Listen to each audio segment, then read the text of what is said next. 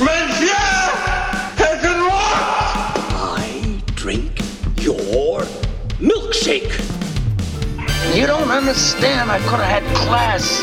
May the force be with you. That's a bingo.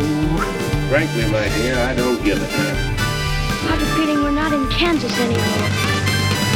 Sejam todos muito bem-vindos a mais uma edição de um podcast que cai. Estamos gravando agora na segunda-feira, dia 28 de dezembro. Sim, senhoras e senhores, nós somos malucos e a gente gosta muito de conversar sobre cinema, então estamos aqui para comentar mais uma vez. E como sempre, eu tenho aqui ao meu lado, na janela ao lado aqui, meu amigo companheiro, Sr. Nate Buzelli. Olá, Nate. Fala, Ti, tudo bem? Como foi o Natal? Como foi o Natal, pessoal? Foi um Natal de, de muita comilança. É. Eu enchi a barriga. Claro. Foi, foi, foi bom por isso. Mas eu sei que tem alguém aqui entre nós que provavelmente comeu melhor que nós, que estava em Minas no Natal, meu amigo. Eu estou falando de volta aqui ao podcast que cai para poder colaborar conosco e dessa vez para poder meter o pau em animação, que é a especialidade dela. Senhorita Laura Bose, olá, Laura. Olá, meus queridos. Finalmente vou poder xingar o, alvo- o Natal ao vivo. Exatamente. Estou muito animado pra isso. não, mas, não, mas eu acho que dessa vez a gente vai concordar. Dessa vez eu acho que eu vou estar do lado do Natan. É, eu tô, eu tô com esse receio aqui também. Eu acho que eu vou ficar tomando pedrada daqui a pouco. Mas hoje, senhoras e senhores, o nosso programa de hoje é sobre Soul, a nova animação da Pixar, que chegou até nós recentemente pela, pelo serviço de streaming azul positivo agora, né? Agora tem vários. A gente fica inventando aí maneiras de, de, de falar o nome dos streamings sem falar o nome dos streamings. Então agora a gente pode chamar de um streaming azul positivo que tá aí entre nós. Então temos agora Soul aí pra assistir.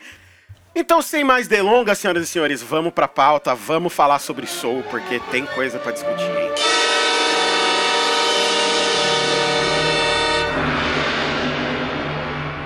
Bom, vamos abrir aqui os trabalhos então, vamos falar aqui um pouquinho sobre essa mais nova animação da Pixar, Soul. É, eu achei, eu já quero começar falando do título, porque eu fiquei com muito medo de que eles fossem traduzir esse título quando trouxessem pra português e fosse virar alguma outra coisa é, meio maluca. Mas ficou Soul, né? Pelo menos isso ficou. E, e acho que já dá ali o.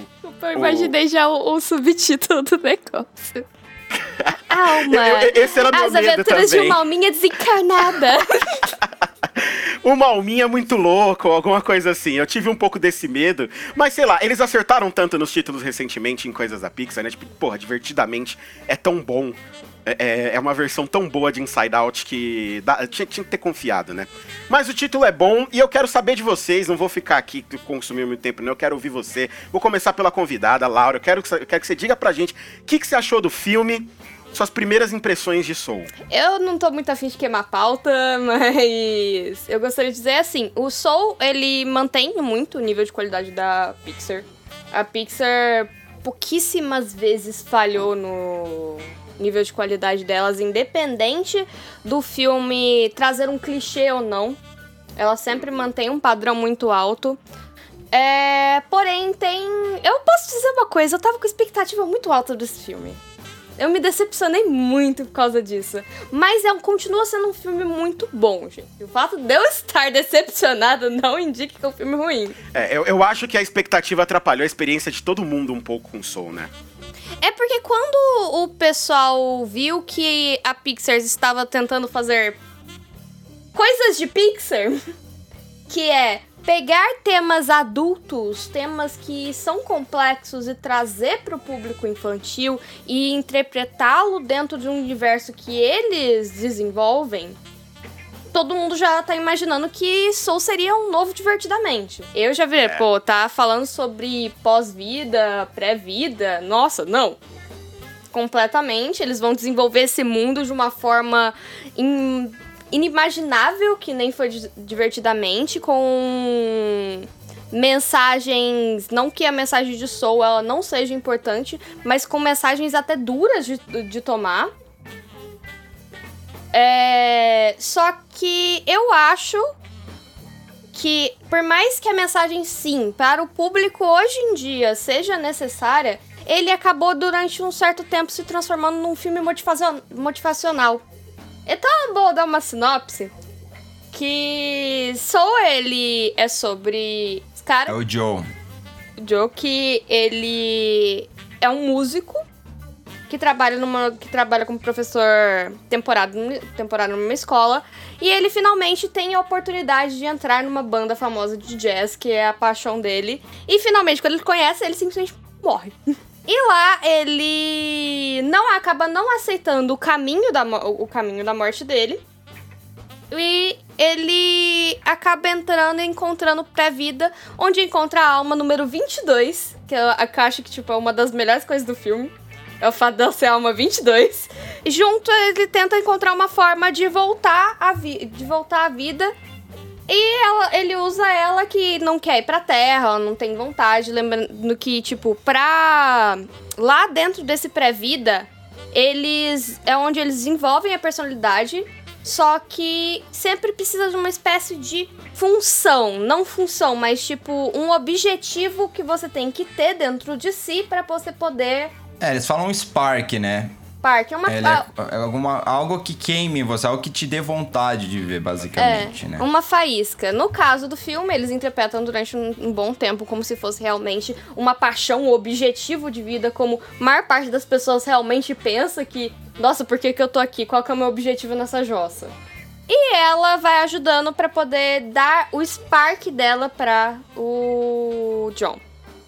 E o filme se desenvolve por aí como animadora, eu não tenho que eu não tenho o que falar sobre desenvolvimento. A gente pode entrar depois na parte de animação, porque essa parte eu acho que os dois vão ficar meio boiandinho.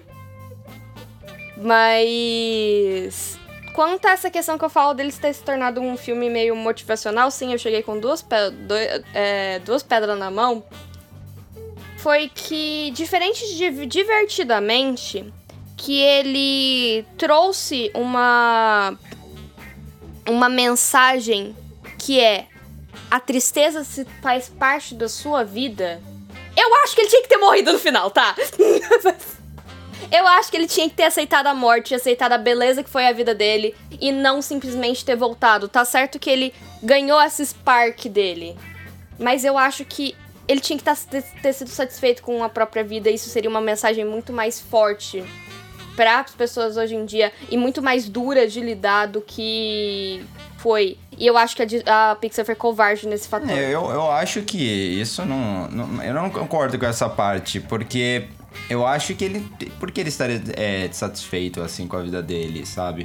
Eu, por ser uma pessoa muito apaixonada por algo e que se, realmente se recusa a fazer outra coisa, então eu me identifiquei muito com o personagem do Joe. É, eu acho que é o grande ponto para mim do filme é que ele, ele ele é meio que emocionante nesse sentido que ele fala realmente direta, falou diretamente comigo em alguns momentos. Por mais que eu achei ele bem mais fraco que alguns dos outros filmes da Pixar. É, é, é que é realmente para algumas pessoas você é você literalmente quando ele fala para a mãe né, que ele acorda e dorme pensando nisso eu me vi ali porque é o que eu faço eu acordo e eu durmo pensando em cinema e me cobrando para ser melhor sabe então é, nesse ponto, quando ele é, é bem duro mesmo. Eu já achei duro o suficiente quando ele fala. Caramba, agora que eu recebi minha chance, né? A pessoa tá me, tá, tá me matando. Inclusive, uma dica ali pro Joe. Você volta à vida, processe a cidade de Nova York, né? Porque você não pode estar andando na rua e ter um buraco desse que vai te fazer cair e te matar, né? Não, mas Porque... isso eu achei muito bem construído. Porque tem uma coisa que a Pixar faz primorosamente, independente da história ter sido um clichê, que, desculpa, a história foi um clichê. Hum, um clichê gigantesco. É. Essa coisa do. Ai, essa. Ai, a pessoa que não quer uma coisa e depois descobre o tanto que a vida é linda e maravilhosa depois que entra no corpo de outra pessoa. A Pixar, ela desenvolve muito bem o mundo e uns conceitos complexos. Tipo, eu achei muito bom a sequência, a sequência inicial. Ela é estranha, que é todo aquele processo, e de repente ele apareceu, ele tá morto. Mas morte é assim. Morte você não espera, ela simplesmente acontece. Ela simplesmente Sim, é. acontece, você não vai ver.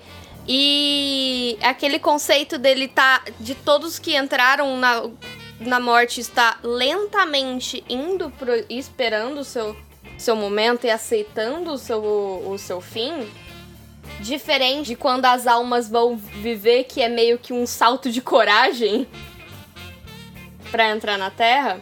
são conceitos muito interessantes que você realmente tem que ter coragem pra viver. Eu tenho uma pergunta pra fazer pra vocês. É, vocês assistiram um filme dublado, vocês dois? Não, legendado. Você assistiu legendado também? Eu sempre vejo legendado É. porque eu adoro, tipo, discutir as. A, as eu vi os dois pra, pra originais, gente é. poder discutir aqui também. Eu, eu vi ele dublado, depois eu revi ele legendado pra gente poder discutir sim. Eu, vi, eu, eu revi o filme, eu vi Deus Eu valorizo muito a localização que o Brasil faz em É dublagem. bem, é bem interessante também. Eu, eu não senti uma diferença muito grande, na verdade, do dublado pro legendado, não. É, eu só vi mais ele legendado pra poder também ter uma noção de como ficou o trabalho de voz dos atores, né? Porque a gente tem, como é de costume nos filmes da Pixar, o elenco geralmente é estrelado em relação a atores, né? Então o dublador do Joe é o Jamie Foxx, a 22 é feita pela Tina Fey. Tina a Fey, gente tem exato. a Alice Braga fazendo o fazendo Jerry e o, é, fazendo o, o- a versão a voz feminina da Jerry, né? E o Jerry a, a voz masculina é o, é o Richard Aoyade. Que eu E, confesso. e tem a é- Rachel House, né? Dos filmes do Tem. Taika Waititi fazendo o Larry, né? A Doroteia é a Angela Bassett. Então, assim, o elenco, é- ele é super. Ele é super estrelado também. É, só teve uma coisa no dublagem brasileira que eu achei que não encaixou, que foi que a 22 era pra ter essa. a- Eles fizeram a piada da, de senhora de meia idade chata. Só que ela na- em português ela não tem voz de senhora de meia idade chata. Então. É. É por. e Eu tenho. O meu lance que eu assisti filme dublado da Pixar é que sempre tem piada em inglês e que na dublagem você não pega. E foi assim no Divertidamente, foi assim no Toy Story 4, no Os Incríveis 2, então eu prefiro é, assi- assistir sempre legendado quando eu posso. É, é, e... Eu confesso que eu acabo vendo das duas maneiras, como eu fiz agora com Soul, justamente porque eu sei que acontecem, mas assim como a Laura falou, às vezes tem umas piadas localizadas que ficam muito boas. Assim, que, que fazem jus ao, ao, ao original, sabe? Então tão bem sempre à altura. Então eu, eu acho que é uma experiência sempre válida também. Principalmente em filme grande, dublagem brasileira raramente vai decepcionar, gente. Dublagem brasileira, principalmente em estúdio grande, é uma das melhores do mundo. Principalmente com a animação, né? Que é onde parece que há um esmero muito grande por parte da dublagem sempre na hora de fazer, né? É, eu E- concordo. Eu só acho que, tipo, a questão da dublagem em filme live action é que, mesmo a brasileira sendo as melhores do mundo, você sempre vai prejudicar o som com dublagem. Mas bebê, a gente tá falando de animação. Não, não, eu sei, eu só tô que- falando aqui porque a gente falou de estúdio grande. E, e além de prejudicar o som, você também vai, vai ter uma entrega de fala que normalmente tá errada. Isso acontece direto. Então, é, esse é o grande problema, acho que, da dublagem no mundo, né? Porque, até porque a pessoa não tá, ela tá tentando. A dublagem brasileira realmente é ótima. Mas é, você, você perde isso, né? É aquele problema e ruído insolúvel, né, cara? Que toda dublagem tem, não tem o que fazer, porque quer queira, quer não, é uma tradução que por si só já perde, perde coisas. Aí você tem uma outra atuação em cima de uma outra atuação que por si só já perde outras coisas. E tem Então, problema é um de problema sync. É um problema insolúvel, mas é profundamente necessário também para que as pessoas tenham acesso, né? A gente não pode querer que as crianças assistam um Soul legendado e achem legal do mesmo jeito que a gente acha, porque dificilmente isso vai acontecer, né?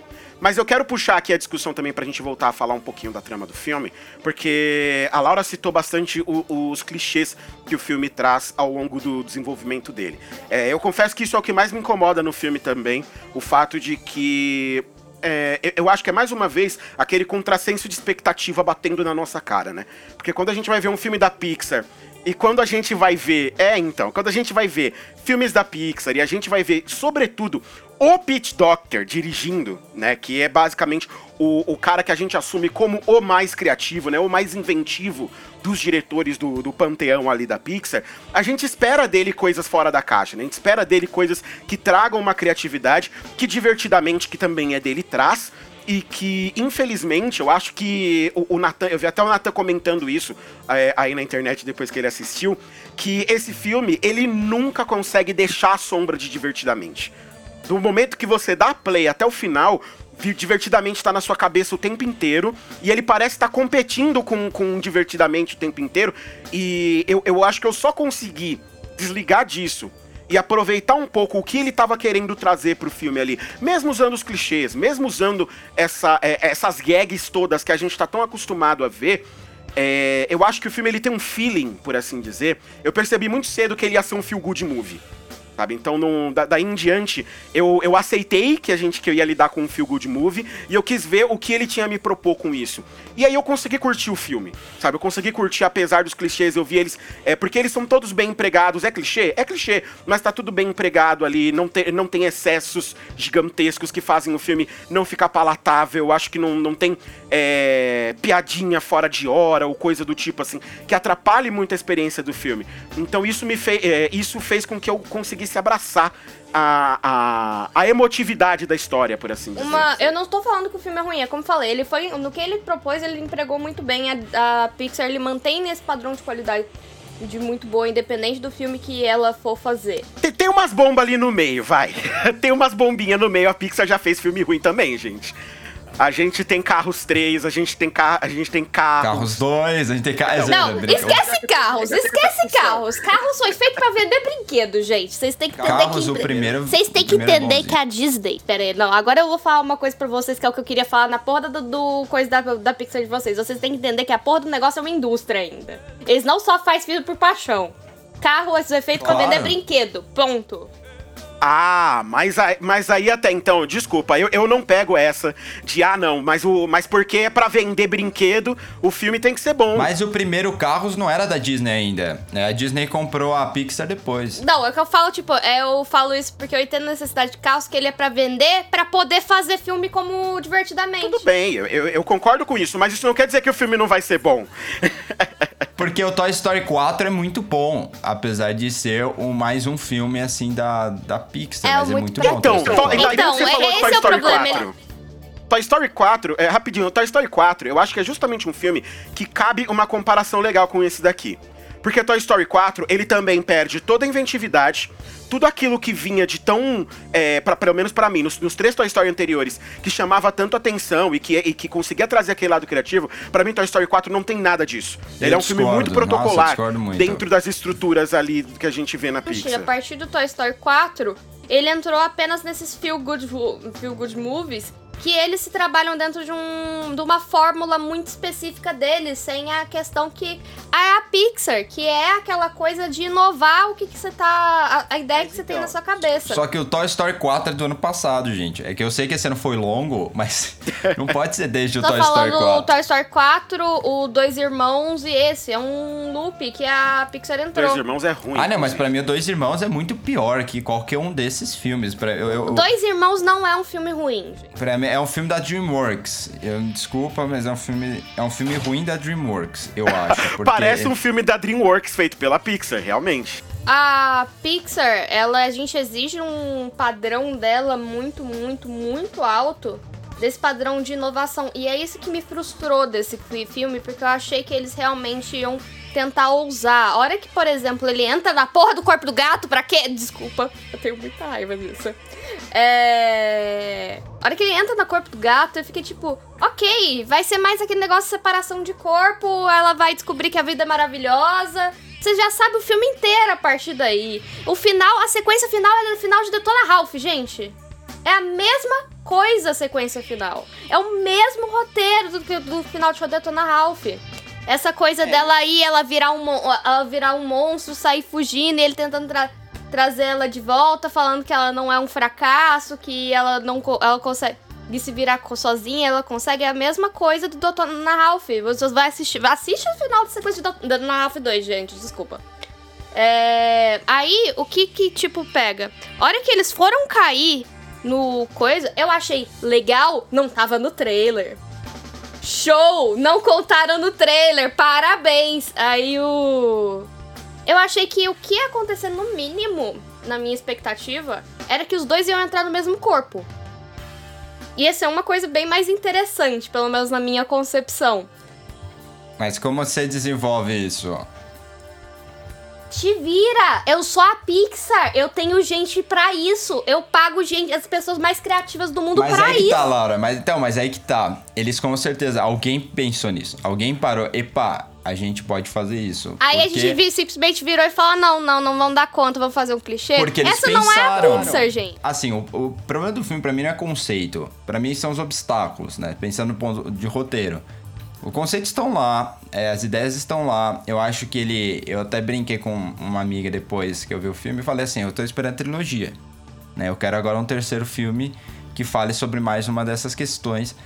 Mas é realmente, o, o, o problema é quando ele volta pra Terra, né? E, e, é, e aí é meio paradoxal, porque a, a, as melhores partes do filme estão na Terra e, e ao mesmo tempo o desenvolvimento, os obstáculos são muito pobres, né?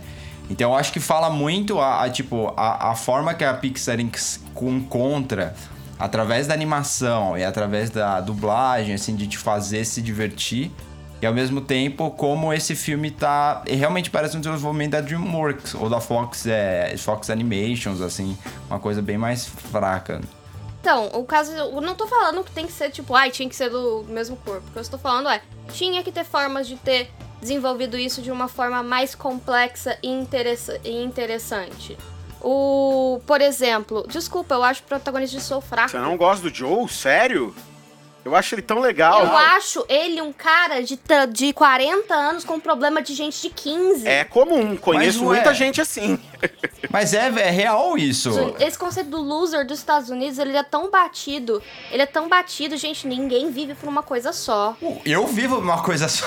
então, o, eu acho que aquilo, aquilo que a gente tem visto. É, mas então, eu acho que o filme é sobre isso no fim das contas. Eu concordo com. Eu, eu discordo de vocês, na verdade, que. Eu discordo do Natan, na verdade, que o o, as melhores partes do filme são quando ele vem pra Terra. Para mim é o exato oposto. Eu tava curtindo muito mais antes dele conseguir a, voltar. A sequência inicial é a melhor. É, eu acho que as coisas estavam funcionando muito mais. Eu adorei os meus personagens. Melhor, os melhores são os Zés. Então, os Zés, cara, que, que são os Jerry em inglês, cara, eles funcionam tão bem. Os Zés são tão legais, sabe? Acho primoroso dentro do roteiro dos Zés que os Zés foram as minhas primeiras. As minhas. Tipo, o meu quentinho do coração desse filme porque eles são simples.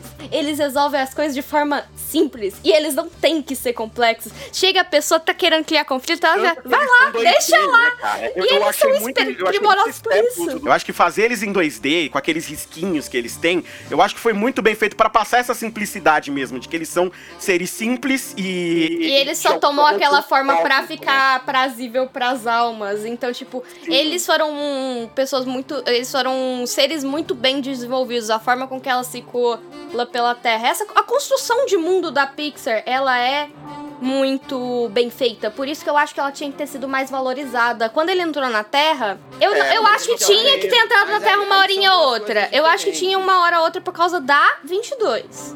Mas assim, o. A construção do, do, do Zés com questão de animação, não foi uma coisa tão nova. Eles fizeram a mesma coisa com em, no curta, aquele curta do dia e da noite. Eles Day fizeram, Night. É, Day e Night eles fizeram a mesma técnica que usaram com os S. O mas assim, é, eles são pessoas que eu acho que rote no roteiro eles são muito bem feitos, eles são muito bem desenvolvidos, a forma com que eles se comportam a formas consistentes é... só dá pra fazer meu trabalho.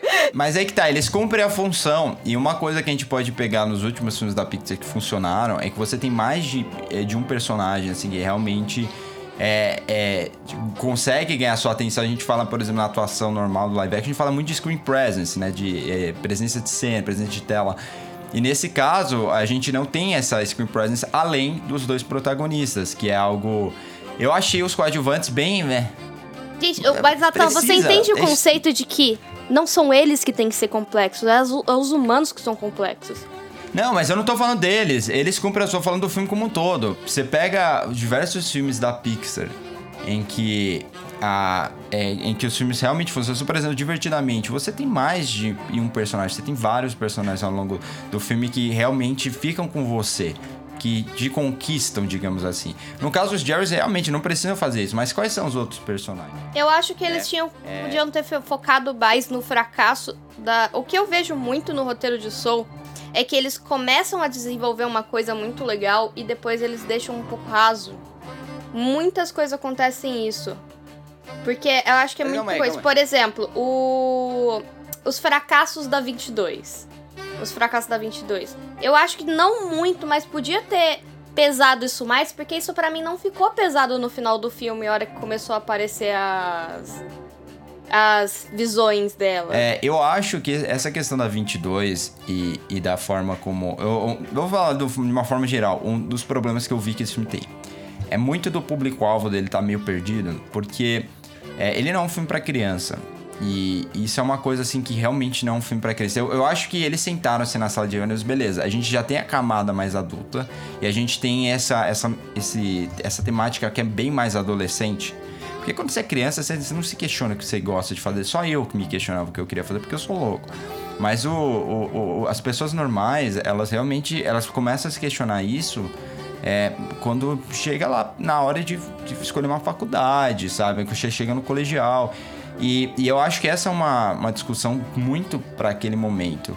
É, e aí o filme, eles, eles se veem na necessidade de transformar uma, uma obra. é, transformar a obra numa narrativa mais farsesca, digamos, justamente para trazer um pouco mais pro chão para as crianças. Que, por exemplo, Divertidamente, que é, é eu acho que a comparação mais plausível, é o filme mais. É, é natural isso, sabe? Então você tem essa camada bem infantil, você tem essa camada bem adulta. E aí você tem coisa que, que só os adultos vão pegar. Esse filme não tem isso também. Então ele fica meio que no meio termo de tudo. E, por exemplo, uma, uma, uma oportunidade perdida que eu sinto nesse filme foram as piadas com algumas das personalidades da história, que nem Madre Teresa de Calcutá, Abraham Lincoln, né, é, com Carl Jung.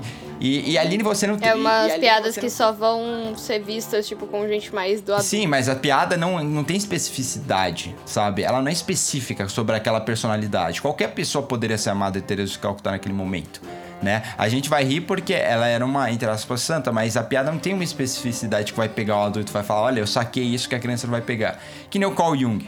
Não tem uma piada com, com o Carl Jung assim que, que funcionasse. E, e isso Tem uma com Knicks. sempre tem. Ah, não, com os Knicks, eu e o Thiago pegamos ali a melhor parte do de filme. basquete é, que sim. já fizeram, assim. Sensacional. Eu é verdade, discordo é de gênero, número e grau de você sobre essa coisa de questão de idade da Pixar, porque a Pixar trabalha num, num formato de filme sem idade. Mas exatamente, eu tô Então, falando eu não isso. sei o quão sem idade é esse filme também, não. A Pixar já está muito acostumada a trabalhar com conceitos que eles são adultos. Então, eles trabalham, na verdade, colocando elementos para determinadas idades. Em vez de coisa. Isso já tá em Di- divertidamente, gente. Falar sobre tristeza e felicidade não é uma coisa pra pra criança, ou mais tipo, ele coloca o elemento do, por exemplo, ele entra no corpo do gato, a criança vai ficar prestando atenção nisso. É o que eu falei, elementos farsescos. Mas isso já é da fórmula nivelar. padrão da Pixar. Mas não funciona de forma natural. Você consegue pegar onde que eles tiveram que colocar alguma coisa ali pra chamar a atenção de um nível. É isso que eu tô dizendo.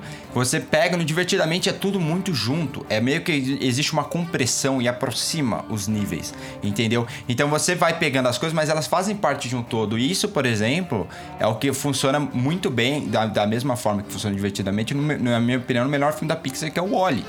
E agora, nesse filme do, do Soul, é, isso não, não é assim. Ele, você Não tem- parece você- orgânico, né? É, mas é porque eles quiseram colocar muita coisa, muita coisa. É. O Divertidamente ele funciona porque ele é preso dentro do próprio mundo. Divertidamente é uma ideia melhor, né? No fim das contas, fica mais fácil encaixar essas coisas todas. O, a impressão que eu tenho é que, essa, é que, como vocês mesmos já falaram, a gente já viu essa história de Soul diversas vezes, contadas em diversos filmes diferentes, de maneiras diferentes, né?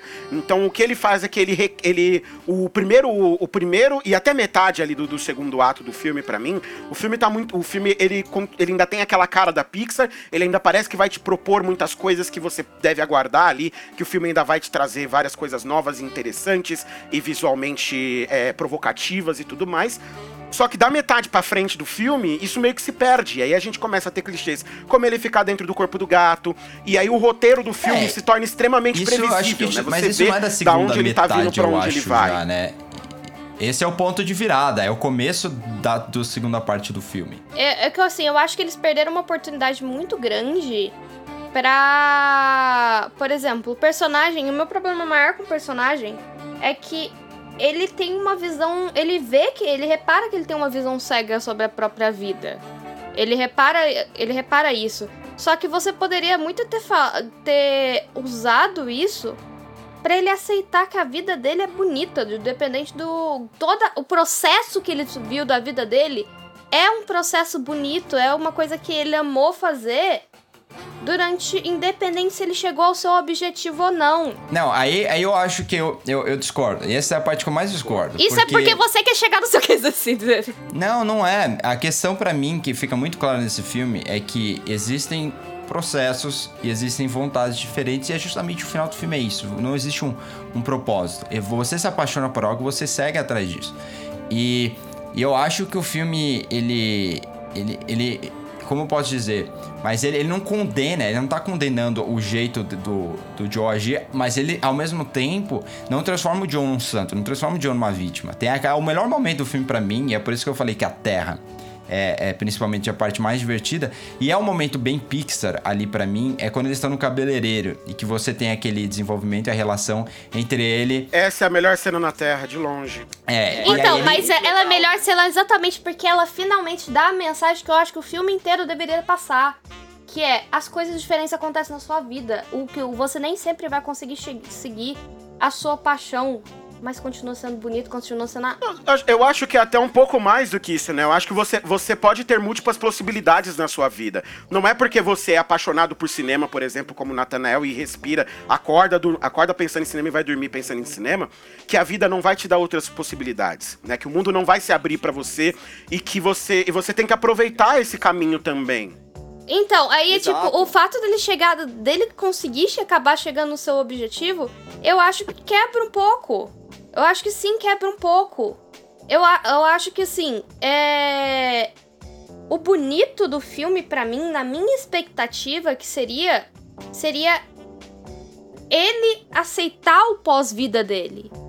E ela querer. Hã? Mas ele aceita, né? É- É que aí ele recebe a oportunidade de voltar. Mas ele aceita. É, Bom, eu acho que qualquer pessoa que morre e que tem assuntos não resolvidos, a não ser que você morra, sei lá, com muitos anos de idade, você pode até aceitar que você morreu, mas você vai ficar, pô, se eu pudesse continuar. Não é uma eu questão, continuo. não é uma questão de tipo aceitar a vida como foi, é um desafio pessoal. Você ganha aquela oportunidade, você quer provar Eu pra acho si mesmo que- que, eu você acho- consegue Eu entregar. acho que a mensagem você perde muita gente. Por exemplo, um público adulto, eu acho que nisso, coisa de mostrar o loser e ele conseguir totalmente não ter que resolver, eu vou pegar, continuar a vida pra eu continuar lutando. É.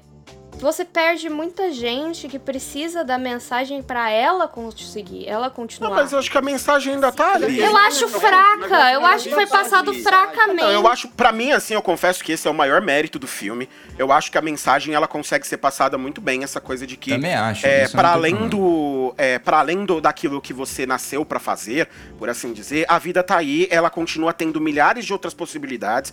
Você não vai, isso não quer dizer que se você não se, que você não for um, um grande cineasta, é, ou você não for um grande músico de jazz, como é o caso dele, isso não significa que sua vida não valeu a pena. Isso não significa que você tem que jogar tudo que você viveu no lixo, ou que todo, ou que todo o resto que tá cercado ali também não possa ter coisas que vão te trazer essa alegria, né? E que vão te fazer com que a vida vale a pena pra você. E tudo isso eu acho que fica muito bem estabelecido, inclusive nessa cena da barbearia, aonde é, quando o cara fala, não, eu sempre quis ser outra coisa, mas, cara, isso aqui me faz tão bem, sabe? Eu tô aqui, eu converso com vocês e, e eu sou feliz fazendo isso aqui que eu faço. Então, é, eu acho que o filme é feliz em entregar essa mensagem. Eu acho que como ele entrega, no fim das contas, é, acaba se tornando um grande problema pra mim. Porque justamente os desafios que estão no meio do caminho do personagem, eles são extremamente, é, eles são extremamente bobos, eles, não- eles não são de fato relevantes. É, mas aí não é a forma como ele entrega a mensagem, é a forma como ele preenche linguiça. É porque Exato, é realmente os pontos. linguiça. Os, a- a- as beats, elas são bem feitas. Tira- tirando o conflito final. A- a- o conflito final, aquele momento de clímax ali, é feio. É feio, é horrível. É, é, é Detona Ralph feio. 2, gente, é o que eu falei, é, Detona É, Ralph é 2. desnecessário. Agora, o- como as beats até chegar naquele momento, que são as partes fundamentais, elas são muito bem feitas, elas funcionam. É por isso que o filme, no final do dia, ele é bom.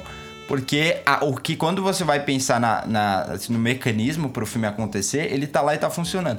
Agora, isso que você falou, Tia, eu acho que a- o que pontua é que as pessoas são to- totalmente diferentes. E o fato de você ter a 22, você ter o Joe, eles brigando, digamos, pelo mesmo corpo, mostra isso. Porque a 22, ela tá no começo, ela tá ainda no processo de sentir as coisas. Enquanto o Joe, ele já passou por tudo isso e agora ele tá no objetivo de, de ser alguém a mais. Ele nunca se, ele nunca gostou de ser o que ele é. Eu acho que isso também é, é totalmente possível. Você não se contentar com o pequeno. Mas esse é o ponto. Eu não acho que ele tenha pensa, todo mundo tem que ser uma coisa do tipo eu posso ser melhor. Sim, mas eu acho que ele também tinha que ver a beleza do que ele é. Mas ele viu depois. Não, mas tem aquela questão toda da mãe dele, do, do relacionamento Sim. dele com a mãe dele, e de ele conversando com a mãe dele, as coisas se tornam é, mais aprazíveis pros dois ali, né? A mãe dele tanto depois vai ver ele se apresentando e fica orgulhosa dele. É, eu acho que a partir desse relacionamento com a mãe dele é onde eles tentam estabelecer essa coisa de que ele aprendeu a aceitar um pouco melhor a vida dele como é. Mas ele ainda assim não é um Mas cara que tá será- conformado com quem ele. Sim, mas, mas eu acho que justamente porque o Mas é objetivo porque não você, era que é ele claro, se você conformasse. quer que, é, você quer que ele aceite que ele não, não vai ser o músico. Não, não é isso que eu tô falando. Eu acho que tinha que ter jogado alguma coisa mais complexa em cima de. Não, mas isso é o Ah, desenvolvimento. a gente tá, é, Isso o desenvolvimento certeza. sim. O desenvolvimento podia ter sido melhor, mas ainda assim eu acho que entrega, sabe? Eu acho que no fim das contas, quando você chega no final do filme, o, o que o filme queria te passar, a mensagem chega. Ela poderia ser melhor, eu concordo com você também, Sim, mas eu acho que é bem exatamente. executado. Ah, Mas é pobre porque usa um monte de clichê, um monte de gags e o desenvolvimento é fraco. Minha sensação, a minha sensação com o filme, com, com isso é. Sim, a mensagem é bonita, entregou de uma dessa, dessa forma ok. Só que o fato dos conflitos deles serem tão fracos, uma pessoa que pora- possivelmente precisa dessa mensagem ser entregue de uma forma mais primorosa. Por exemplo, uma pessoa que não está cumprindo seu objetivo está com depressão nesse momento. Por causa disso, e precisaria de uma mensagem desse tipo, vai virar, ok, mais um filme motivacional. Mas, mas calma aí, aí a gente tá exigindo de um filme que seja um terapeuta? Tipo, o filme não tem que ser terapeuta. Não o é terapeuta, não que- tô falando que a pessoa vai abrir. Meu Deus, acabei mas a é, depressão. você tá sugerindo justamente isso. Você acabou de falar, mas aí a pessoa que talvez esteja em depressão. O filme não tem que pensar assim. Aí você pega, por exemplo, di- divertidamente. Você, exatamente divertidamente, que é, a so- que é o que ele fica na sombra. Que ela mostra a importância da melancolia. Mas divertidamente é um, é um outro filme. E a gente não pode exigir que esse seja divertidamente. Porque o divertidamente não é um raio que cai sempre no mesmo lugar. Ele é um filme à parte. É a mesma coisa de eu exigir que um próximo filme que a Pixar faça sobre, sei lá, é, o futuro, sobre uma distopia, seja igual ao Oli. Né? Não vai ser. É, essa, as coisas, eles são pontos muito altos. E a gente tem que entender também que a Pixar, ela tá num momento, isso aconteceu com a Disney também em diversos momentos, de que de transição, sabe? O John Lester não tá mais lá, sabe? O John Lester, que é o cara chefão lá, foi indiciado por alguns negócios de abuso sexual, assédio, e, e ele provavelmente tá naquela licença, a gente não sabe se volta ou não. E, e beleza, o auge da Pixar foi entre 2000, eu- é a minha opinião, entre 2005 ali com Os Incríveis até 2010 com Toy Story 3. Desse tempo em diante, dessa última década, é, eles tiveram um grande, assim, um, um grande espetáculo que foi o, o Divertidamente. Mas foi só esse. Então, tecnicamente, esse filme da Pixar tá na média. Ele talvez seja acima da média da só Pixar esse. nesse, nessa década. Não vou botar o divertidamente, eu vou botar um exemplo de um filme que não é nem de cinema. É de. Vocês assistiram Caminho da Lua? Assistam esse filme. Ele consegue entregar essa, essa mensagem que ela, que ela é difícil, que é a mensagem. Que é um filme que ele se trata exclusivamente sobre luto. Ele é um filme que ele consegue passar essa mensagem do seguir em frente de uma forma muito mais impactante. E ele é um filme desse ano e não é um filme de cinema. da TV.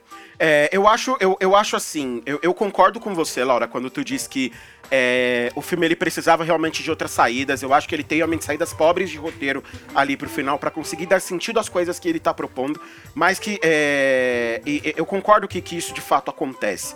Mas o, eu acho que nas saídas que ele encontra, apesar de elas serem simples, né? Todas muito simples e, e até um pouco pobres. Eu acho que ele ainda consegue passar esse, consegue passar o feeling dele, justamente porque bem, o Pete Doctor é muito bom em fazer isso, né? E- e isso é o que ele sabe fazer. Ele consegue fazer você se apegar naqueles personagens, se apegar àquele, a- ao conceito que ele tá tentando trazer e qual que é a mensagem emotiva que aquele filme vai trazer junto dele, né?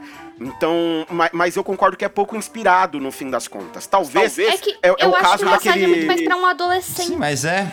Não, eu acho até que é pra adultos, talvez, mas eu, eu acho que o recorte que o filme faz, no fim das contas, que é justamente pra essa pessoa que tem um sonho, que quer correr atrás do sonho dela, É, é- é desista. justamente pra dizer pra essa pessoa, você não precisa desistir, mas você também precisa entender que a vida não é só isso. A vida não é só seu sonho, a vida não é só o que, aquilo que você quer se tornar. E se você perder o meio do caminho, se você não prestar atenção no que tá ao seu redor, Consegue enquanto você volta. corre atrás desse seu grande objetivo final, a sua vida talvez nem vale a pena. Né? Você vai, na hora que você chegar na salinha ali pra você ver o- os momentos da sua vida, e, na exposição da Ver que sua vida, né? isso. Só vai ter aquilo. Não vai ter mais nada, não vai ter ninguém além de você na sua exposição. Né? Então isso, isso no fim das contas, eu acho que é a grande mensagem que o filme consegue passar. E isso, como eu falei, pra mim é estabelecido lá na primeira metade do filme. Pra mim ele desanda um pouco do meio pro final, é onde parece que acaba a torneirinha da criatividade, ele ela deu uma ela, ela deu uma Até deu uma ele cair na terra, eu acho que, tipo, tava indo muito É, bem. então, eu também, eu concordo plenamente com você. Eu acho que quando, quando começam os conflitos na Terra, já vem essa decisão, que pra mim também é uma decisão errada, de colocar ele no corpo do gato. É, podia ter ficado, por exemplo, os dois no mesmo corpo, como, como a Laura falou. Teria sido mais propositivo, acho que traria coisas mais interessantes. Os dois no mesmo corpo. É um, Até é um, é piadas menos mais batido, né? É, e- é menos batido também, né? É muito clichê o Mas gato. eu, eu tenho certeza que eles pensaram nisso. E eles perceberam que Ah, não ia mas- dar pra desenvolver. Mas então tinha que pensar em outra alternativa. Nesse caso, eu tô com a Laura. É, mas, assim, ao mesmo tempo em que a gente. em que eu entendo quando o Nathan fala que a gente não pode esperar que todo filme que saia da Pixar seja divertidamente, eu acho que a gente tem que esperar muito da Pixar também. Eu acho que a gente Sim, não, não, pode a esperar gente tem que pouco esperar muito, o nível é A alto. gente se acostumou a esperar muito deles e o dinheiro que eles ganham com a gente é pra gente esperar muito deles sim. Não é esperar assim que o, que o pessoal sempre, acer- que sempre acerte. É porque você sabe que a galera que tá lá dentro consegue. É, e, o, e do Pete Dotter especificamente a gente espera tudo, né? Porque o cara entregou pra. Ele é de longe o melhor diretor da Pixar. Ele foi o cara que entregou os melhores filmes da Pixar até aqui. É. Não, Eu não sei que acho. você tem essa discordância, a gente debateu isso inclusive no podcast É, de Pixar. Inclusive, Docter, se ele você fez que está me escutando S.A., não ouviu ele fez ainda. o Up e fez Divertidamente. É, ou, ou seja. Mas recentemente ele é o melhor diretor da Pixar. Não, recentemente sim, porque os outros saíram. O Lee Anchorage saiu, o Andrew... É, foi, foi o, o Brad Bird saiu, o John Lester saiu. Historicamente, o John Lester é o cara mais importante da Pixar. Ele é o mais importante. Eu não sei se ele é o melhor. É, é- a minha discussão é se ele é o melhor. Ele fez o primeiro, Mas, ele fez os três, é, ele fez dois, os dois primeiros Toy Stories, ele fez Vida de Insetos, ele é responsável pelo desenvolvimento dos roteiros. Ah, não, ele é o mais filmes, importante. Em relação de importância, não tem realmente discussão. Ele é o cara que trouxe a, a Pixar até onde ela tá, né? Mas o. De qualquer maneira, você que nos escuta aí, a gente já teve uma discussão muito longa sobre os filmes da Pixar. Tá aí no nosso feed. A gente fez um ranking maluco, elencando todos os filmes da Ia matar Pixar. o Nathanael a cada todo A gente fala. cometeu aí o sacrilégio de não chamar a Laura pra esse programa, mas ó, a gente já falou, tá vindo aí um ranking agora do- de Disney Studios, Disney Animation, a gente vai falar de todos eles, vai ser uma loucura esse programa. Provavelmente vai ter que se divi- dividir em duas ou três partes pra gente dar conta de tudo, mas a gente vai fazer essa loucura e Laurinha estará conosco pra gente elencar, então a discussão vai ser ainda maior. Porque a, a Laura, ela gosta de uns filmes que eu não gosto tanto. Ela gosta muito do. Ela gosta do Coco, eu já não gosto muito do Coco. É, eu gosto do Coco acho- porque a direção de arte de Coco. eh, Gente, eu sou diretora de arte, né? É, é, é primorosa. Mas eu acho. É o, filme que eu assisti da Pixar, eu falei, é bonito, a música é linda, mas. Sabe? Ah, tem- Não, não liguei muito. Mas, não. amigo, ca- calma, porque treta não vai faltar, tá? A gente tem pra discutir muita coisa aí ainda. A gente vai ficar discutindo muito ainda, porque tem, tem. Nossa senhora, Disney Animation, cara, tem tanta coisa. É tanto filme, mas tanto filme. E co- como é que. E, e se alguém vier com o melhor não é Rei Leão, a treta já tá estabelecida. Entendeu? Se alguém falar que o melhor não é Rei Leão, a treta já vai estar Não é Rei Leão. Então, a treta já tá pronta. A treta já tá pronta. O Natan deve falar a Bela e a Fera. Eu acho que a Laura vai falar fantasia. Eu sei lá qual que ela vai falar. Não, não, pelo amor de Deus, Thiago, não. Eu amo fantasia. Fantasia. Fantasia tá lá em cima. Não, Eu fantasia tem que estar lá em fantasia. cima, eu concordo também. Ah, Mas eu esse ainda que não é o fantasia- nosso programa Disney Animation. Você não vai falar de fantasia ainda, Nathanael. Se Ok. segura. Tá. Vamos Mas, caminhar ô, ô, aqui Ti, então pro final da nossa Só discussão. mais uma coisa que eu acho importante falar do Soul, que é uma das coisas mais funcionam pra mim nesse filme. E além, eu achei. Isso eu, nem consegui falar, mas eu achei o personagem bom. Eu achei que toda essa narrativa dele não desista funciona, até porque no final ele é recompensado por isso. Ele, ele aprende a balancear. Eu acho que esse é um filme, como você falou, ele aprende. É um filme sobre balancear as coisas. É um filme pro Você Nathanael. É um filme pro Nathanael. Mas é por isso que ele gostou do protagonista. É por isso que ele gostou do protagonista. Que desculpa, eu não me Mas eu identifiquei gosto muito também. Eu acho que ele funciona super bem. Não, mas eu não acho. Ah, calma aí. Eu, eu, eu- Não é assim. Eu não gosto do protagonista de tipo de eu entendo. Porque assim, o protagonista tem 40 e poucos anos, tá ligado? Eu não. Se eu, se eu chegar com 40 e poucos anos, sabe? Ali no meu segunda parte dos 40 por aí. E eu não tiver conseguindo uma oportunidade. Sabe? Eu provavelmente tô morto já. Mas o, o que eu tô dizendo é que, assim, é, balancear no sentido de que.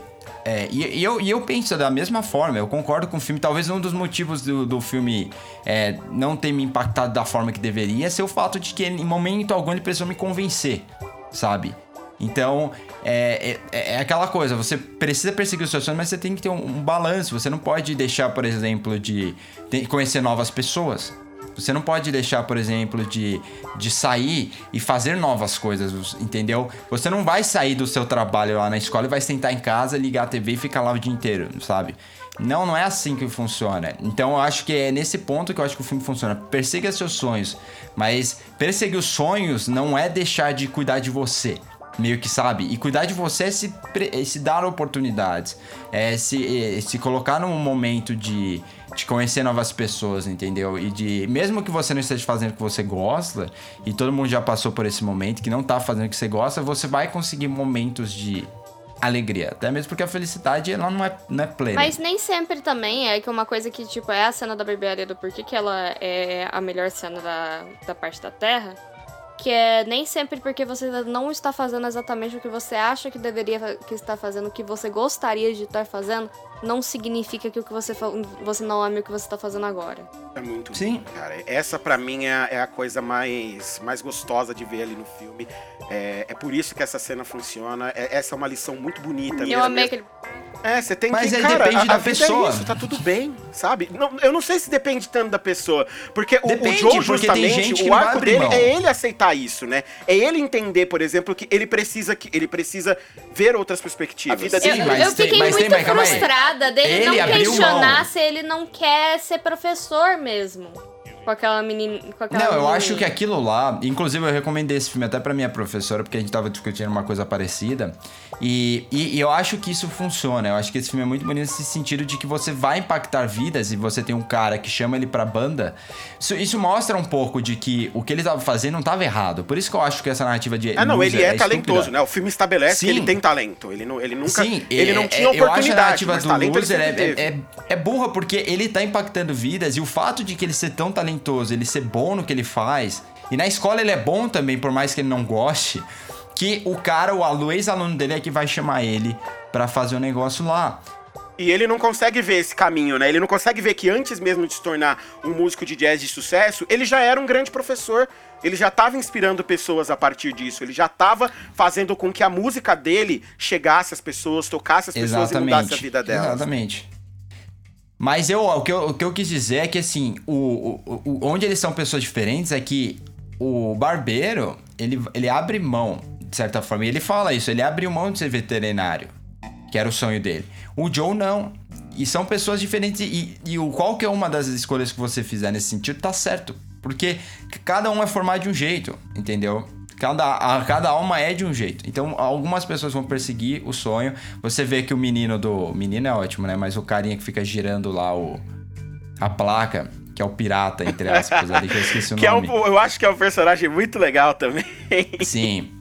É, ele, ele, a forma de lidar de dele encontrar a felicidade dele através da meditação, fazendo aquilo, e, e ele tá satisfeito. O importante é você estar satisfeito.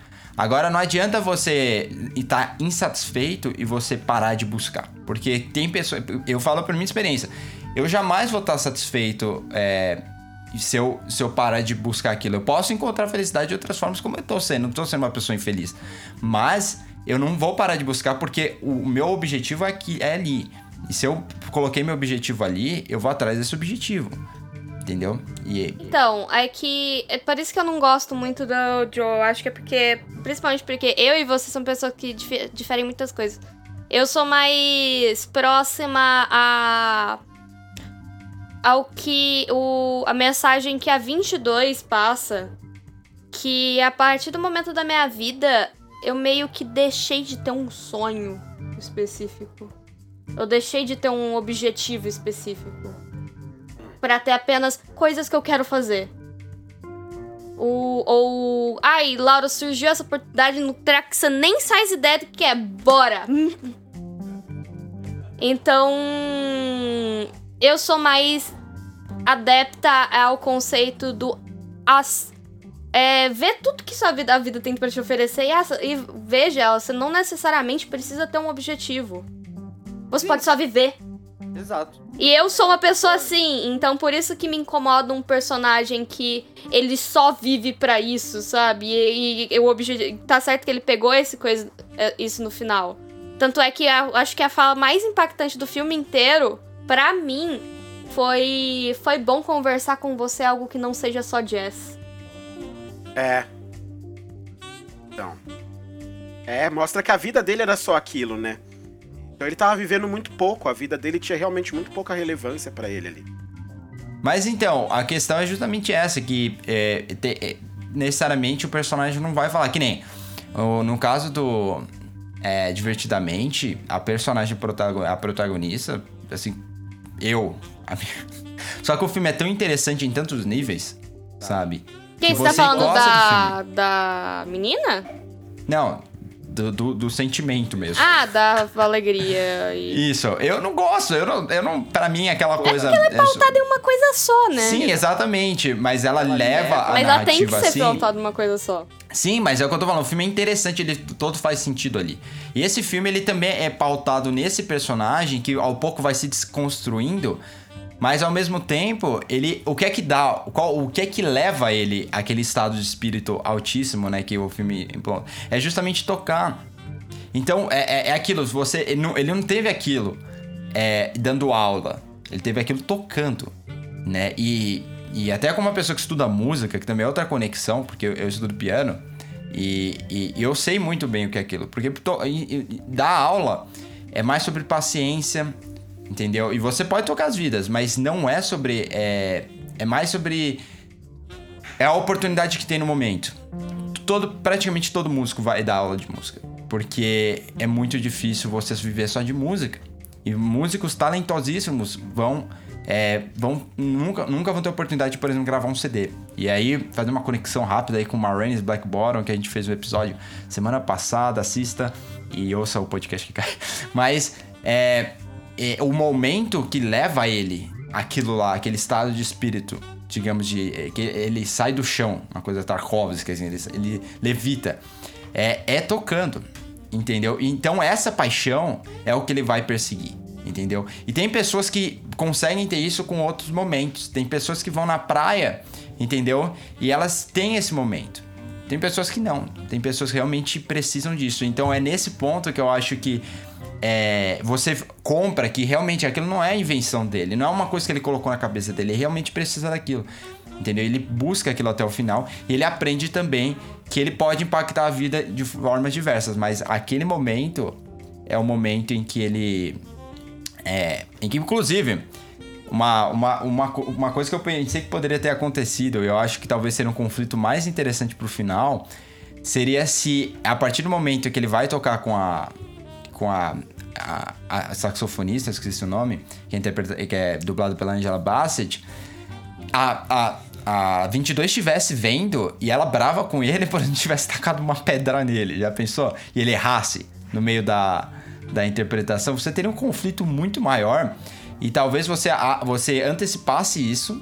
Você já teria construído, você já teria plantado essa ideia, você antecipa esse momento e aí você faz um outro desenvolvimento final. Pra mim, essa teria sido a solução mais interessante pro filme. É, de você com- co- de- desenvolver essa relação entre a 22 e ele, ele se tornar um antagonista, em vez de você construir aquela coisa boba no final dele crescido lá e aí, nossa, você nunca vai ser isso, enfim, você constrói esse antagonismo entre os dois de uma forma que ela meio que pra se vingar assim, um pouco dele, ou frustrada, ou só brincando com ele, causa esse problema. E aí ele tem que achar uma outra forma de compensar o erro dele, sabe? E aí você iria pra outros caminhos. Eu acho que faria do Eu acho que mais funcionaria melhor mesmo, porque esse final de Ralph- Ralph 2, ele é muito. Não, isso foi horrível, é. Isso É, daí. ele, ele, ele funciona, mas é tão bobo, né? É tão. É, é- é o que E a Laura fala, é visualmente idêntico, Ele é desinteressante, né? desinteressante. Pra mim, sabe o que não fez sentido? É porque ela encontrou o que ela quer, ela quer viver e ela simplesmente desiste. Ela, ela simplesmente também não desiste. Pra mim disso, foi é. fraco isso. Pra mim não foi uma coisa palpável aqui. Então, nessa hora que eu achei que os Jerrys iriam interferir, por que eu falei, calma aí, como assim? Você tá roubando o negócio de uma criança? É, não, tá mas eu, eu, É eu- eu amo muito. É porque eles chamam Zé em português, mas. Me chama de Zé. Mas. Ok, mas mesmo assim eu adoro eles, tipo. Ah, as coisas se resolvem sozinhas. Mas... É, eles são muito de boas, né? Porque, tipo, eles são criaturas do universo, né? São seres quânticos, então. Tá bom. Tem um só na Terra? Se tiver um só, tá tudo bem. Resolveu tudo ali, foi um só com um passe só, então tá tudo bem. Não, eles lidando com o, com o Larry, né? Larry, né? O, o, o contador. O contador, sim. É muito bom. É muito bom. Não, não, eles viram, tá, tudo bem. É tipo, baixa a cabeça dele. Vai lá. Resolveram também, né? Quem manda ele usar um ábaco? Ou não, né? Milhares Verdade, de né? Ábacos de diferentes. Deus, né? Como pode a tecnologia naquele lugar tão alta enquanto em tantos É, eles são sentidos e- simples, gente. Vocês têm que entender Eles são isso. simples, eles é são o jeito mais simples de contar. É, Acho que eles estão contando ali desde o início do universo, né? Isso é maravilhoso. É, é, ele- eles É são os bom, conceitos mais bem feitos dessa jossa, que é eles são simples, gente. Eles não precisam de muita muito também. coisa. Ah, mas mais uma coisa também que eu não gostei, é rapidinho, é que eu esqueci. É a forma como eles achariam. Porque pensa, pensa no filme, a gente tem que pensar o IC, né? Eles abrem o portal, então o. O, o Joe vai pra. Ele vai para aquele espaço, né? Em que as almas estão levitando e que elas estão também ao mesmo tempo no chão, assim. que se tornam os monstros, né? E aí ele, ele tenta abrir um portal pra ele voltar pra Terra. Já pensaram como é simples, o tipo, tudo aquilo que eles fizeram, e aí ele, ele só teve que meditar um pouco, ele se encontra lá na Terra. E aí, se não é a 22 puxar ele, né? Pronto. Ou ele estaria no gato ou ele estaria no cara, mas ele teria resolvido o problema. É. Então, tipo. É, é isso que eu acho que é o problema no, na, no conflito, assim, que os obstáculos, eles não surgem de uma forma natural, eles surgem de tipo, ah, eu preciso fazer isso antes da apresentação, então vamos lá. Aí dá um probleminha aqui, e aí eles têm que resolver outro problema, então é muito fácil, né? Realmente, é- esse é o maior problema do filme. Por isso que eu realmente achei que é, ele é, é um conceito de Pixar dentro de um desenvolvimento da DreamWorks. Porque por mais que eu sei que a Laura principalmente ame é, como treinar o seu dragão, né? E eu também gosto muito. É, e eu acho que esses, os- principalmente os dois primeiros filmes de Como Treinar o Seu Dragão, eles são meio que é, assim, pontos fora da curva, né? DreamWorks. Não, né? não tô discordando, não. não tô- a DreamWorks, ela passou pelo sei. seu... Principalmente não, só os dois primeiros. O terceiro, como treinar o seu dragão, é ruim. Ruim. Todas Eu não as- vi o terceiro. A DreamWorks, ela teve... Ela teve Shrek, ela teve Como Treinar Seu Dragão. Elas- eles fazem um filme por ano, pelo menos. Não, né? sim, Então, só tô desde- falando os grandes deles, os que realmente importaram. É, foram, as sequências foram Shrek e Como Treinar Seu Dragão, se eu não me engano. É o que eu consigo Sim, pensar. com sequência, sim. Eu agora. diria que Megamente é bom. Megamente é bom, Megamente é bom. Bem, pessoas, acho que nós conseguimos dar aqui um panorama geral, então, dar aqui os nossos dois centavos sobre o novo filme da Pixar. É, Acho que é isso, então. Nate, muito obrigado aí por mais uma semana. A gente tem mais, mais podcast pra gravar aí no futuro. Então, pra você é só um até daqui a pouco. E é isso, e só mencionando que apesar desse filme ser inferior em muitos níveis, E ele a- continua sendo um bom divertidamente. filme. Né, Quisera tam- eu também, mas eu, eu ia filme- dizer um que a trilha desse. sonora é incrível. A trilha sonora é incrível, tanto a Ah, parte de claro. jazz quanto a, a, a música, assim, lá no, no The Great Beyond, The Great Before, sabe? É a música do Trent Reznor e Atticus Ross, que sempre trabalha com o David Fincher. E falando em David Fincher, vejam Mank. É isso. Tá bom, muito obrigado, Nate. E Laurinha também, muito obrigado pela participação. Esperamos ter você Opa. de volta. Muito em Vocês, vocês têm que assistir os filmes que estão saindo na Netflix de animação, gente. Não menospreze os, meus- os novos diretores da Netflix. Pô, já, já que você falou então, antes da, gente, eh, antes da gente encerrar, vamos fazer o filme da semana? Vamos pro filme da semana pra Laura poder indicar pra gente quais são essas animações então. O Natan com certeza já tem alguma coisa no pente aí. Laurinha, quais são essas animações aí que o pessoal deve assistir? Primeiro, o que é do ano passado. Não ano passado, que eu sei que 2020 tá acabando, mas eu tô falando de 2019 mesmo. Que é, assistam Klaus, gente. Quem não assistiu, o melhor filme de Natal já existente. Assistam Klaus. Assistam Klaus. E eu vou recomendar um filme que eu já recomendei aqui agora, que é Caminho da Lua, que ele é dirigido pelo Glenn, é, Glenn Kane, que é o diretor, sabe do que, Thiago? Hum, Hein? De Dear Basketball. olha só. Ele é Ai, diretor. apelo. ele tem é, diretor de Dear Basketball. é, Nossa, eu sou horrível falando inglês, gente, desculpa. É, Dear Basketball, ele é diretor de Tarzan, ele é diretor de Enrolados. Então ele. É diretor de Pocahontas, então ele tem uma bagagem pra vocês terem uma Ele é um noção. monstro. Ele é um monstro. E, e eu lembro que ele ganhou o Oscar por Dear Basketball com Kobe, Saudades Kobe.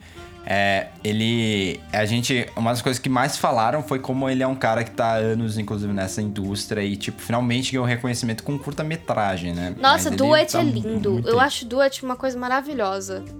O... Mas enfim, ele agora lançou, foi acho que meio do ano, não me lembro que dia que lançou.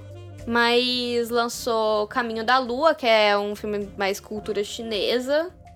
Da, é... Ele fala sobre luto, ele fala sobre perda em questão, perda e seguir em frente. Ele é um filme que eu chorei bastante no final. E eu, achei lindo o filme. Eu achei lindo o filme. Eu acho que a Netflix tá entrando agora numa curva que ela vai conseguir fazer o que a DreamWorks não conseguiu, que é competir com a Disney. Ainda mais agora que a Disney entrou com o Disney Plus e o pessoal vai ver que filme de stream, de stream tem capacidade de ter quali- qualidade de Oscar. E eu vou recomendar esses dois filmes. Eu posso recomendar a série? Pode. Assistam claro. Gambito da Rainha. É. E depois É, escutem sabe, o gente podcast que cai episódio- é. aqui do canal. Que, que nós, depois ouçam o podcast que cai aí no feed de O Gambito da Rainha, porque a gente também Fez um já episódio a série. gigante de O Gambito da Rainha. Gente, vocês têm que entender que a minha a filmografia é toda de, de animação, tá? É... Assistam também. um- tem a segunda temporada agora na Netflix também, que é Hilda, que é lindo. É maravilhoso aquele desenho. É uma menininha que ela, que ela vive num mundo mágico e ela vivia meio que na floresta junto com todas as criaturas mágicas. E a mãe dela é uma designer e ela resolveu levar ela pra uma cidade que tem um muro gigante pra afastar essas criaturas mágicas do local pra proteger ela e ela é coisa de bruxa. E a segunda temporada acabou com um cliffhanger maravilhoso. É um daqueles raros desenhos que a primeira temporada tem uma coisa sobre a série de animação, gente, que é relevem a primeira temporada de maior parte delas. Na maior parte da série de animação não começa bem. Não começa bem e depois ela vai enga- engatando. Mas é, um- Talvez seja por isso que eu não assisto série de animação, viu, Ti? Sei que insiste. é porque é tão fresco. Tem muitas É, que é, é assim mesmo. É, nisso ela tem toda a razão. É assim mesmo. A maioria esmagadora, a primeira temporada é ruim e aí melhora depois. A Existem. segunda, tudo, tudo melhor. É porque eles montam a fórmula do fazer aquela coisa mais boba, mais superficial primeiro, pra poder criar a atenção do público principal. E depois o galera do outro público eles trazem, geralmente com a segunda temporada. Isso é uma fórmula bem comum da galera seguir na série de Sim, é um animação. problema de TV, na verdade, né? Porque muitas vezes você tem só a primeira temporada da sua série garantida e aí você precisa tomar algumas decisões ali. Então, É. Hilda é um que, que nem Choreographed Falls saiu dessa caixinha. Hilda, ele é um. Acho que é porque a Netflix ela tá investindo muito em séries que já estão garantidas as temporadas. Então, temos Hilda, temos Príncipe Dragão, que é muito bom também. Eu, então, recomendo essas. A Netflix tá mandando muito bem com as animações. O pessoal tem que prestar um pouco mais de atenção. Também assista She-Ra, que é muito bom. Perfeito. Nate, o que, que você tem pra indicar pra nós essa semana? Bom, já que estamos falando de animação, é, eu quero indicar a melhor animação 2020, né, que é Wolf Walkers. É, é, Eu não é assisti ainda, filha da p. Desculpa, eu quero muito assistir esse filme. Onde você assistiu? Me passa o torrent. Eu vou te passar, Laura, calma. Eu vou te passar. Não, é eu tô esperando esse filme. Já faz três anos que eu tô esperando esse Imagina, porque se eu, se eu peguei pra assistir assim super. É muito. é- Esse estúdio é o melhor, é um dos melhores estúdios da existência, esse maldito estúdio polonês. Não, o hype, é impossível não ficar hypado por esse filme, meu, porque É que eles. É, é o Song of Sea, o Secret of Kells e Wolf Walkers, eles têm a melhor direção. É, é o melhor estúdio pra direção de arte que existe. Eles- Então, tipo, o meu hype pra esse filme ele é muito grande, tá? Então, ela, como a Laura já falou, né, é uma trilogia do Tom Moore, que é irlandês. Ele é uma trilogia que vai é pautada É, no folclore irlandês. irlandês, né? Ele é, é pautada toda no folclore irlandês e o Song of Kells é muito bom. É, É, não, não, é- pera. Song of Kells. É, Song of Kells é ótimo. The Secret of Kells é muito bom. E o Song of Sea também é muito bom. E, e são dois filmes que roubaram indicações ao Oscar, né? Quando nos anos respectivos dos seus lançamentos. Porque normalmente não, não são esses tipos de filmes que conseguem chamar atenção. E eu acho, sinceramente, que esse ano Wolf Walkers vai ganhar. Né? É, pro, pra quem não sabe assim, a narrativa, eu, eu peguei até aqui no Adoro Cinema porque eu sou terrível de montar sinopse, né? Então, é numa época de superstição e magia, quando os lobos são vistos como, de- como demoníacos e a natureza é um mal a ser domado, Robin, uma jovem caçadora aprendiz, vai para a Irlanda com seu pai na tentativa de eliminar um último bando. Só que aí é, a jovem salva uma garota nativa selvagem sua amizade leva ela a descobrir o mundo dos Wolfwalkers. Ela vai ver que nada era do jeito que ela pensava. É, é muito bonita. é, eu acho que é o melhor filme dos três. Vamos ver o que, que a Laura vai achar depois que ela assistir também. É, é, confio na evolução de roteiro deles. Eles começaram com um roteiro meio fraquinho. O Secret of Kells, ele ganhou muito pela direção de arte. E o roteiro ele é um pouco mais simples. Mas você já vê uma evolução muito grande, um amadurecimento muito grande no roteiro dentro de Song of Sea. Então eu acredito que sim, que o Wolfwalkers... Ele, vai, ele foi, vai conseguir chegar a um estado primoroso. Exato, e, e o investimento, né? Você vê nesse filme no Wolfwalkers, em comparado mesmo com. É, é uma diferença de seis anos, né? Com o Song of Sea, que o investimento é muito mais alto. Não, não, é porque esse eles têm um conceito que, cara, você pode pausar em qualquer frame que for, qualquer frame que for, é uma tela. É lindo, é lindo, exatamente. É, ele é absurdamente. E, e eu diria que não é só uma, a melhor animação de 2020, mas para mim é um dos melhores filmes de 2020, assim, de longe. De longe. E eu, fico, eu recomendo muito. Tá na Apple TV pra quem tem. É, então por isso que eu não tenho, desculpa. E, e se não tiverem, gente, existem outras formas de achar na internet, as quais eu não posso falar aqui no podcast. Dos quais o tio Na locadora Nathanael do vai me Paulo. mencionar no, no privado logo depois. A locadora do tio Paulo tem, é só dar uma ida lá. é, exatamente, é isso. Bom, eu tenho aqui também algumas indicações pra fazer aqui pra gente poder encerrar. Falando de animação, eu me senti no dever de indicar alguma coisa também. E eu tava segurando essa indicação aqui, porque eu tava esperando eu terminar primeiro pra poder indicar, tendo visto tudo. Mas vocês sabem que às vezes eu tô no meio, eu acabo indicando antes, porque a gente sabe que é bom. E seguindo ainda aquela vibe de estar afundado em space operas recentemente, com Mandaloriano, e aí depois teve. E aí a gente ainda tem Star Trek Discovery rolando, e The Expanse voltou agora. Então tá cheio aí com. com Space Opera pra tudo quanto é lado. Mas aí eu, depois de ver The Mandalorian, né, eu fiquei um pouco tocado com as pessoas exaltando a personalidade de Dave Filoni. E eu fui ver, bem, vamos lá, né? Vamos entender um pouco melhor quem que é Dave Filoni, o que, que esse cara já fez por Star Wars. E aí eu fui assistir Star Wars Rebels. Mesmíssima coisa que a Laura falou antes, gente. Primeira temporada é a mais difícil, é a mais Mu- mais complicada, infantil mas passou dela, meu amigo. A segunda temporada é melhor do que assim, tirando a trilogia original, eu acho que é melhor que todo o resto que foi feito em Star Wars até aqui. A segunda temporada é muito incrível, a terceira é muito boa. Eu tô terminando agora, acho que faltam uns cinco episódios para eu terminar Rebels, mas vale super a pena. É, foi pro Disney XD, então a animação não é aquela coisa toda, né? Um negócio feito pra TV e tal, mas a história é muito bem feita, bem amarradinha ali e mostra que esse menino esse Dave Filoni, entende um pouquinho de Star Wars, viu? Ele sabe só um pouquinho assim da, da história como um todo e de como encaixar as coisas ali. O menino é bom, viu? Então, Rebels pra vocês, como indicação aí de série de TV.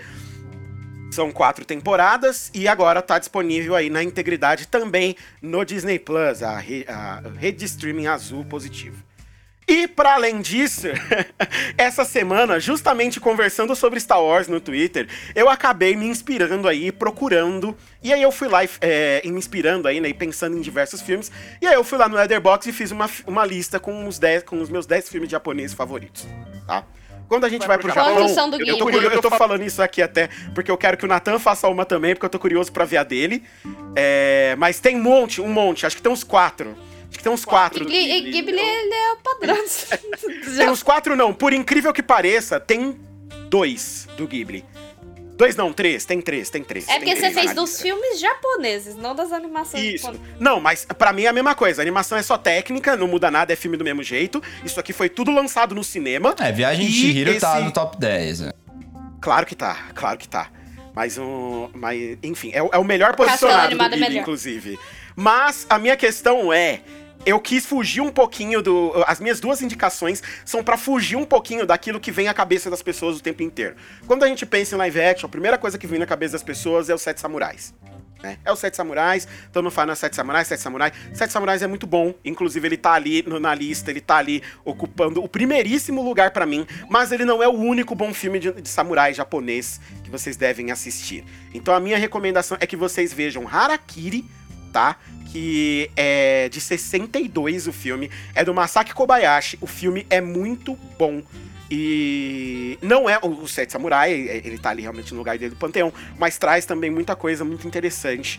É, e é um. E como eu sempre falo do cinema asiático, é muito diferente do que o que a gente tá acostumado a assistir aqui no Ocidente. Os caras têm uma outra visão de narrativa, eles têm uma outra visão de cinema, é muito bacana, assistam, vale muito a pena. E já que é pra falar, então, como eu falei dos Sete Samurais, a gente acaba falando do Akira Kurosawa de um jeito ou de outro, assistam Rashomon, que é tão bom Ah. quanto, que está melhor, pra mim, da treta, a gente debater qual que é o melhor filme do, do Kurosawa. Pra mim, Rashomon é, é- é- consegue ser mais sensível até do que o, o que os Sete Samurais É, conseguem chamar ser. um filme muito mais complexo que o Sete É. Samurais. Sete Samurais É é um um, filme filme, que vai influenciar a narrativa, a, a, a narrativa pós-moderna, digamos, né? Ali toda Uhum. com suas com a- as suas decisões, a questão da chuva. Mas ele é uma narrativa muito mais é, normal. Assim. O Rashomon depende é, de perspectiva, é uma narrativa bem moderna. É, eu acho que é um filme mais importante assim pro desenvolvimento, apesar que o apesar dos Sete Samurais influenciar tudo que veio depois, né? Exatamente, exatamente. Mas eu acho que talvez seja o filme mais maduro dessa fase aqui do Kurosawa. Então vale muito a pena ser visto se vocês não viram, por favor. Rashomon. Beleza? Bom, é isso então. Fizemos aqui mais um programa longo, com um debate quente, com muitas discordâncias, mas foi muito gostoso. Novamente, agora sim, com esse final completamente bagunçado aí. Encerrou as duas vezes aí, voltamos, mas agora chegamos ao final mesmo. Nate, muito obrigado. Laura, muito obrigado. E até o nosso próximo programa. Valeu, gente. Eu tenho mania de dar beijo por causa da live. Beijo, tchau, tchau, galera.